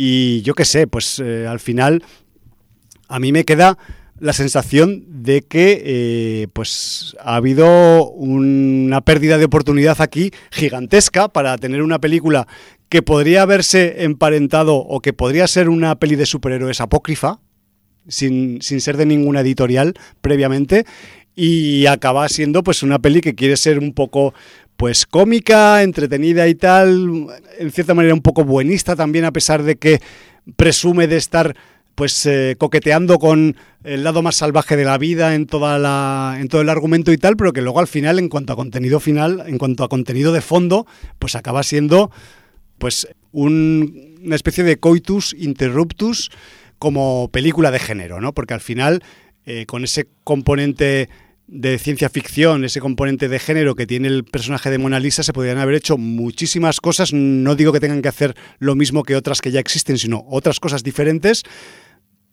pero no. La verdad es que es una especie de decepción cinematográfica para mi gusto y sinceramente pues a mí me produjo pues una especie de, de- sensación de defraudado completa y sin y de, un nivel que, que- que hacía tiempo que no vivía en el cine, ¿no? Porque lo primero es una directora que se ha currado pues una un prestigio así en plan en películas indies y tal y que, que siempre tiene un, un toque especial con el género, pero aquí no lo acaba de desarrollar, simplemente. O sea, es que coquetea un poco y se queda como en las puertas de, meterse mucho más, siendo que en la introducción de la película te ha demostrado de lo que es capaz. Eso es lo que más me jode de todo, ¿no? Porque, de hecho, pues en algunos momentos de la parte central hacia el final, con el devenir del argumento, parece que, eh, que sí que va a retomar esos registros como la parte del principio, pero no.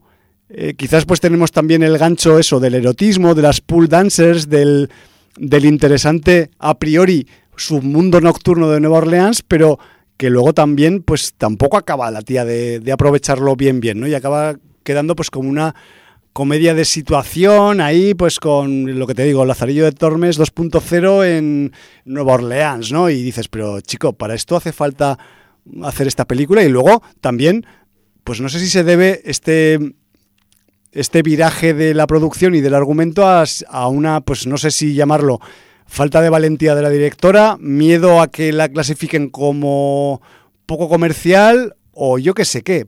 Pero lo que sí que me queda claro, Jordi, es que esta peli podría haber sido una bomba y se ha quedado en una, perdona el símil, es feo, como una traca de San Juan, San Juan aquí en Cataluña. Me refiero que que es como dices, hostia, o sea, Ana Lili me ha sorprendido al principio, cacho, o sea, estoy, o sea, que me has vuelto la cabeza del revés y luego me la vuelves para nada, ¿sabes? O sea, para este viaje no hacían falta esas alforjas, como se dice en plan también así rústico y, y castizo, ¿no? Entonces, bueno, pues que sepáis eso, que por, aunque inaugurara Sitges, aunque clausurara la semana de Donosti, pues chico, yo lo hubiera metido, a ver, no digo que no hay que ponerla en, los festivales, pero yo qué sé, la pones en Noves Visions o en alguna cosa así y ya está, ¿no? Y no hace falta, ah, no, Ana Lili inaugura Sitges, para nada, tú, para nada. Pero bueno, yo qué sé, ahí lo dejo.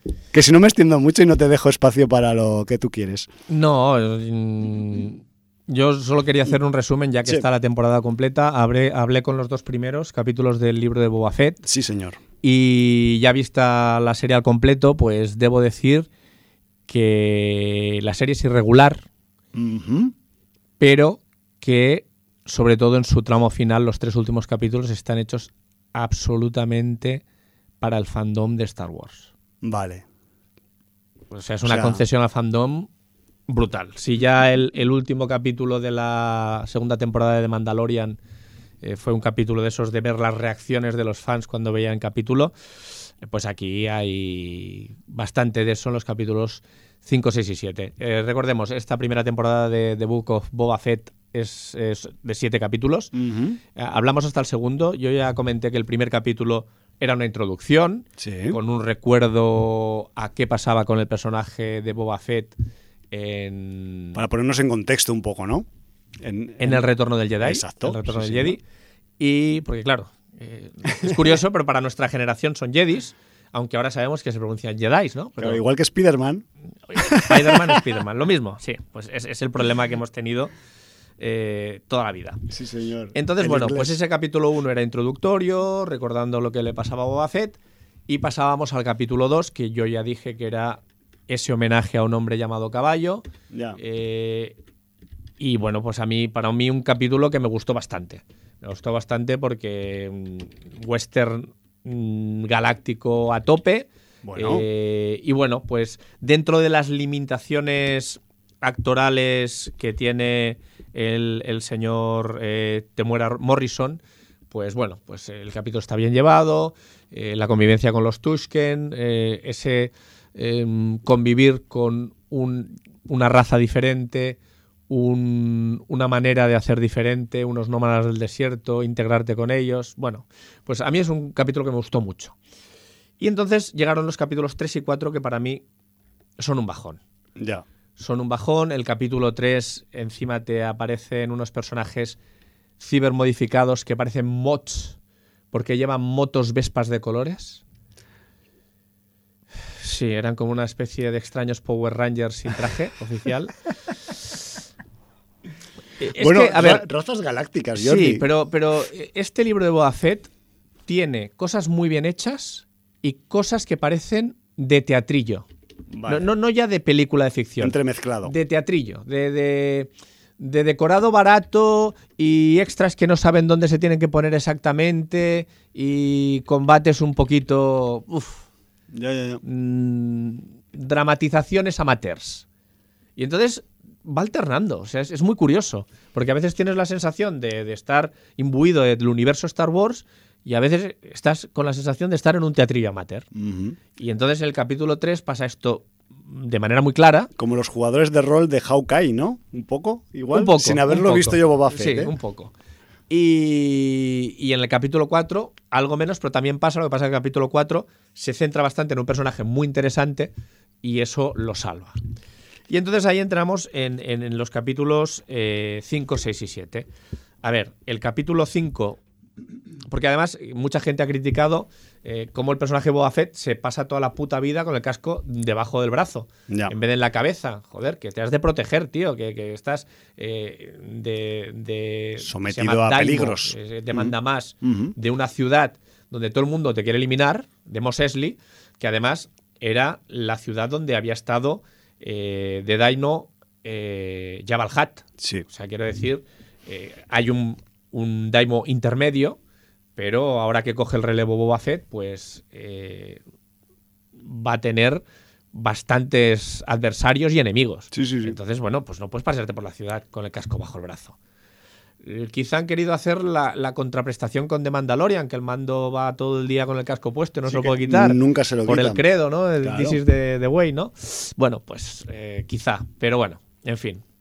O por, por- por contrato, el señor Morrison quería enseñar el jeto. Claro, cuando yo pienso que igual, eh, sin, sin eh, entrar a valorar el personaje, o sea, el actor que interpreta a Boba Fett, No, claro, es que Con ha cogido Mr. al actor original. claro, pero Y lo ha Mr. respetado, pero claro, es que es un actor que, que precisamente muchas dotes actorales no tiene. A eso me refiero, que por ejemplo, por el, por el lado del mandaloriano, pues está el Pedro Pascal, que, que sí que sabemos que tiene buenos skills. Sí, pero no le hace mucha falta porque realmente va todo el día dentro de la armadura. Ya. Entonces realmente es curioso. Pero Que- que argumentalmente para mí- podrían para haber, mí no hay yo punto sé. de comparación. Ya, para ya, mí. Pedro Pascal es mucho mejor actor que Temuera Morrison, mucho mejor actor.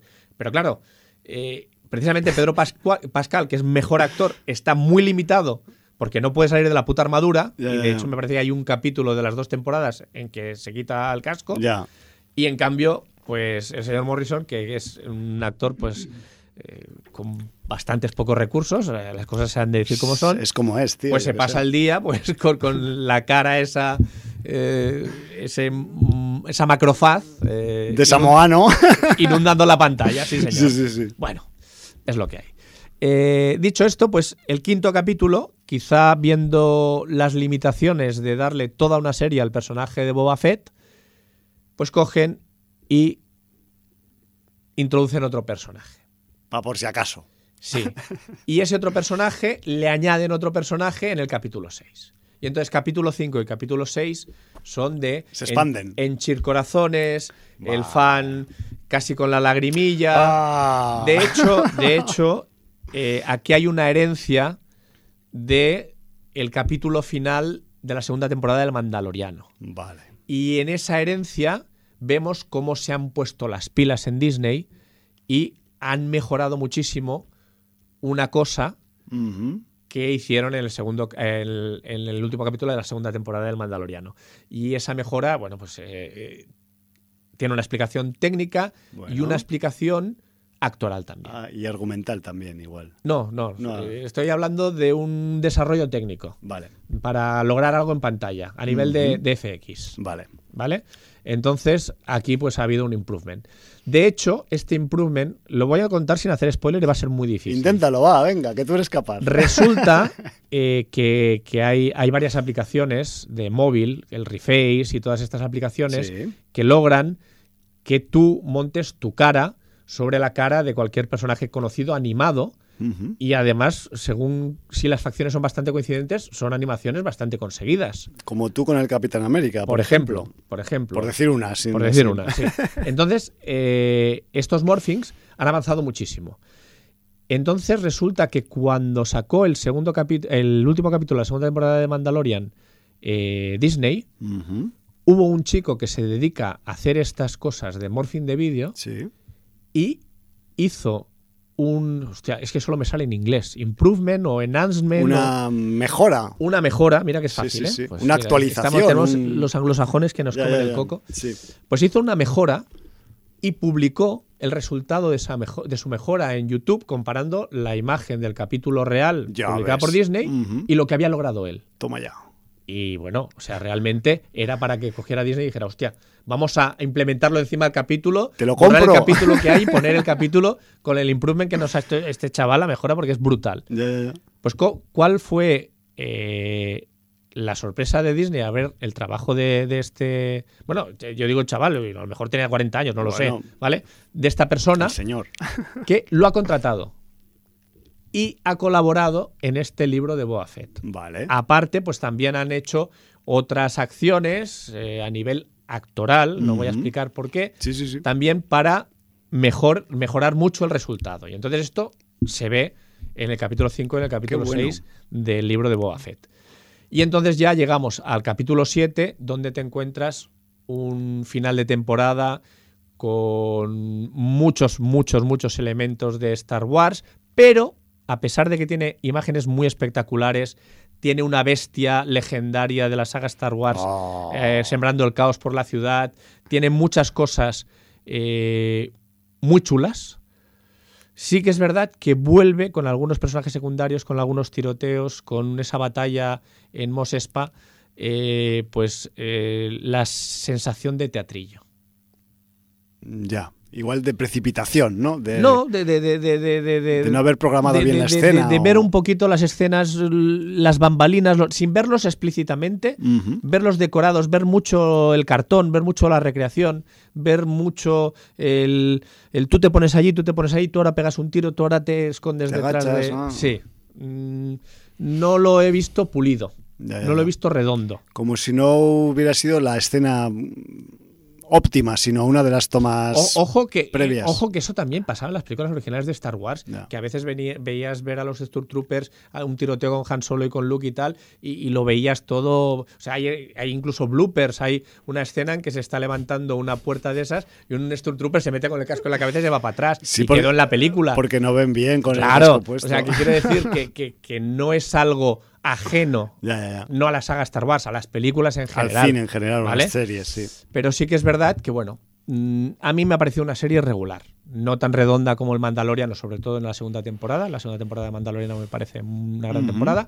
Pero bueno, dentro de, de este submundo, de estar en, Tatua- en Tatooine, eh, de estar en, en una especie de western intergaláctico, de encontrarnos con cazarrecompensas, encontrarnos con los bajos fondos de, de las ciudades, encontrarnos con... Curiosamente sale el comercio de especia y no estamos en Arrakis. ¡Toma ya! Hay comercio de especia y unas razas que se dedican a explotar la especia que hay en Tatooine, porque Pero- no solo Arrakis tiene especia. ¿Y también tiene las mismas propiedades o no? No se sabe, pero Ah. sale visualmente la especia. Me parece Hombre, una cosa curiosa. Es que en el especial de Dune y de Frank Herbert eh, que hablamos en su momento, ya creo que en algún momento dijimos que Lucas eh, se había leído el libro alguna Eh, vez otra. Evidentemente, evidentemente. sí. Entre, entre Y bueno, otras. Tatooine siendo un planeta mm, desértico, eh, teniendo esas criaturas que la que se come a Boba Fett es un gusano enterrado en la arena.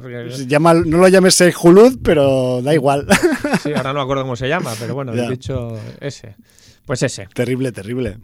Fucking Entonces, Lucas. bueno, pues, pues sí, sí. En ese sentido, pues eh, tenemos un- una serie un poco irregular, pero que yo creo que al fandom de, de Star Wars la dejará satisfecha, aunque ya he visto gente que le ha dado bastante caña. Bueno, yo sí, me parece que, darle. bueno, que, que no está tan mal y, y que bueno, que tampoco hace falta eh, arrasar con todo. A mí me ha parecido entretenida, me ha parecido que tiene algún capítulo que vale mucho la pena y, y que bueno, que, que dentro de que Boba Fett es un personaje secundario, no sé si daba para tener una serie, pero bueno, yo creo que A todav- ver. todavía nos ha, ha de ofrecer cosillas y siendo un personaje que se reúne de otros personajes que le pueden dar enjundia, pues bueno, pues eh, está, está bien la serie. Está bien ver. la serie. Ahora ya todo el mundo está esperando la, la nueva serie que va a venir, que no sé si tú sabes cuál va a ser. Eh, bueno, no sé, el día aquel que comentamos todas las series potenciales que iban a venir a lo largo de la temporada, Pues es la ¿había de alguna de estas? Es la de Obi-Wan. Ah, vale, pues no. Entonces, bueno, pues sabremos Obi-Waner. el Sarlacc. Vale, El bicho, el Saihulud de Tatooine es el Sarlacc. es el Sarlacc, sí, y señor. el señor Boba Fett, pues ahí en el retorno del Jedi, acabó en el estómago del Sarlacc. Acabó haciendo Eh, filigranas ese con los del retorno jugos. del Jedi, que es el final apócrifo Sí. del Imperio Contraataca, por mucho que me quieran vender, yo lo he dicho siempre. Sí, sí, no O es sea, así. El Imperio Contraataca es la mejor película de la saga Star Wars, pero tendría que ser con el inicio Está mutilada. del retorno del Jedi. Sí, señor. Sí, señor. Yo compro esa opción también. En un mundo paralelo, Lucas eh, tuvo cabeza y no solo ganas de hacer dinero y hizo esto que hablamos.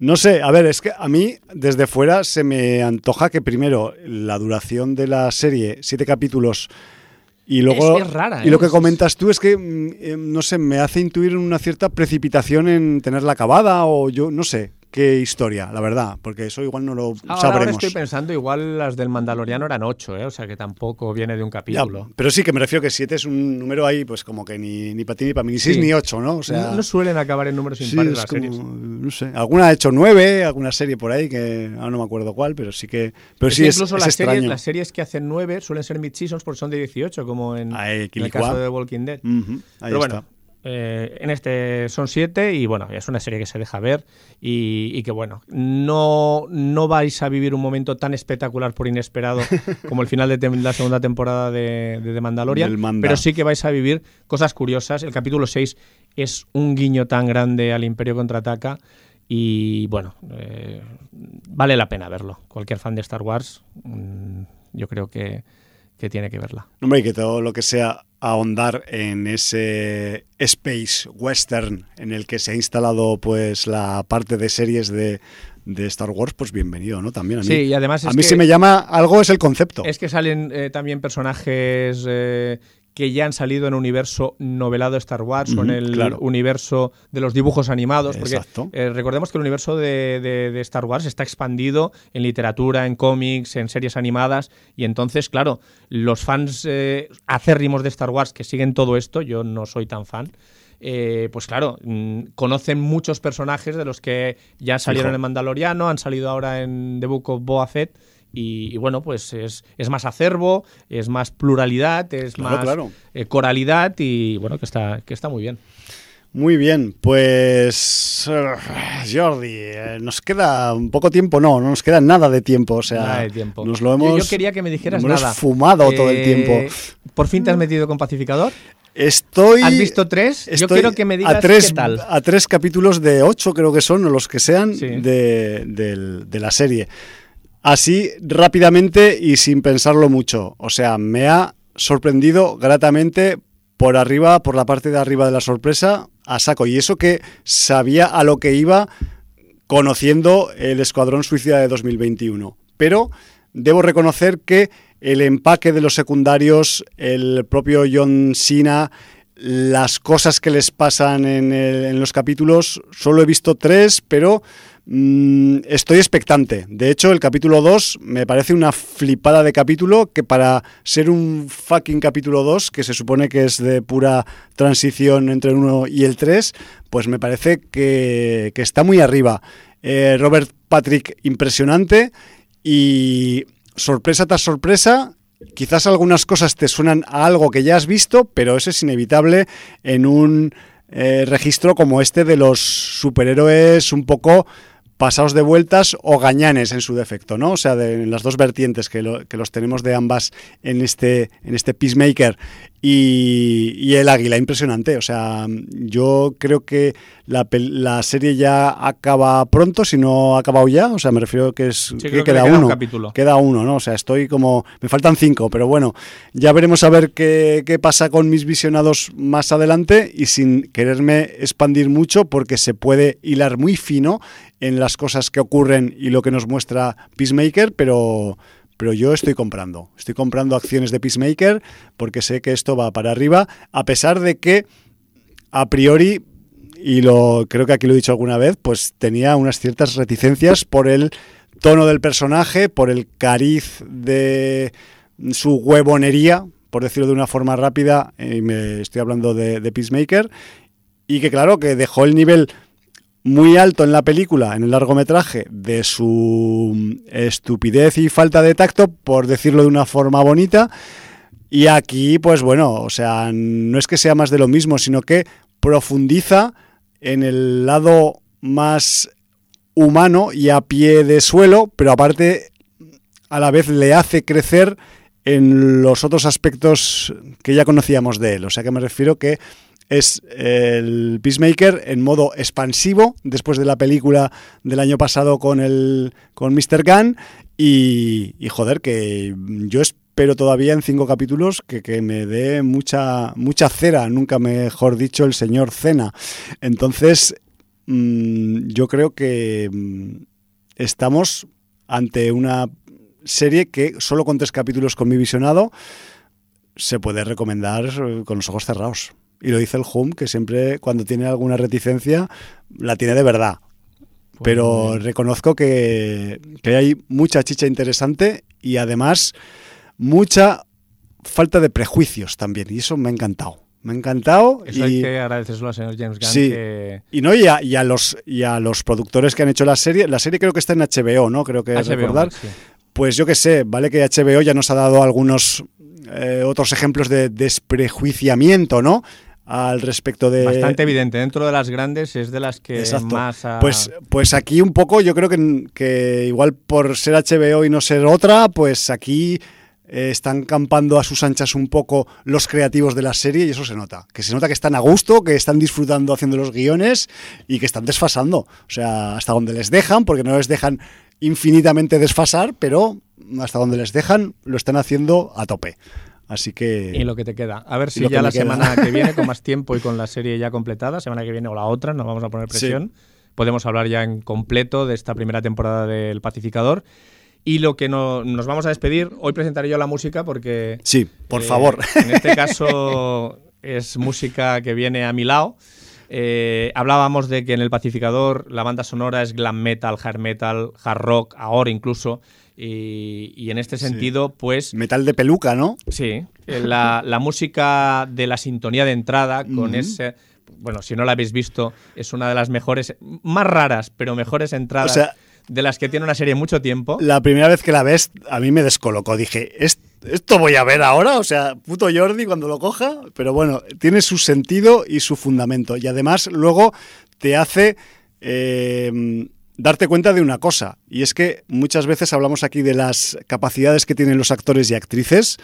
Y en todos los actores y actrices que salen en Peacemaker han de pasar por una determinada habilidad en la- Coreográfica, vamos a coreográfica y de baile en la cortinilla de entrada. Sí, y eso y no se salva ni el Mr. Patrick. Me refiero nadie, que nadie. Hasta el águila hace, hace su pase de baile. Me refiero que poca broma. El vecino también. El vecino, todo, o sea, el puto cabrón, el vecino, eh. El vecino, hijo ¿eh? puta. Ese pasecico ahí, tipo Mike Jagger. Bueno, Cada uno Eh, a su nivel.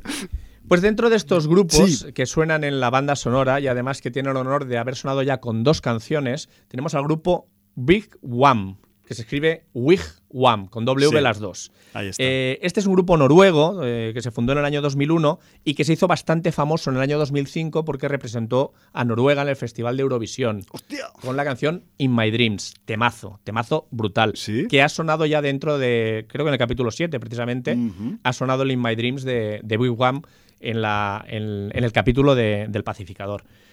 Pero es que además han tenido el honor de que un tema suyo de 2010, que se llama Do You Wanna Taste It, es el tema que da eh, la música de esta entradilla del pacificador de cada capítulo. Coreográfica. Esta coreografía, sí.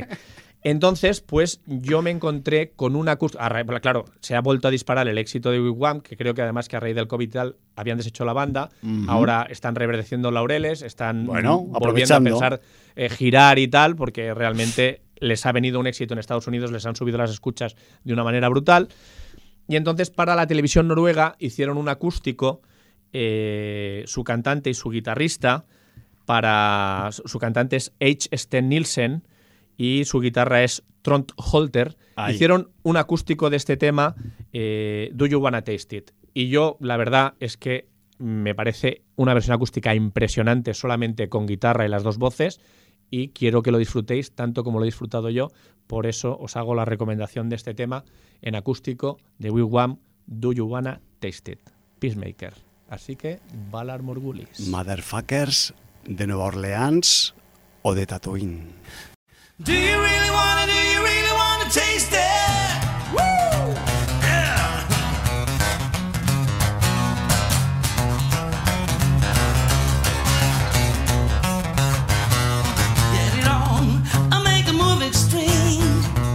A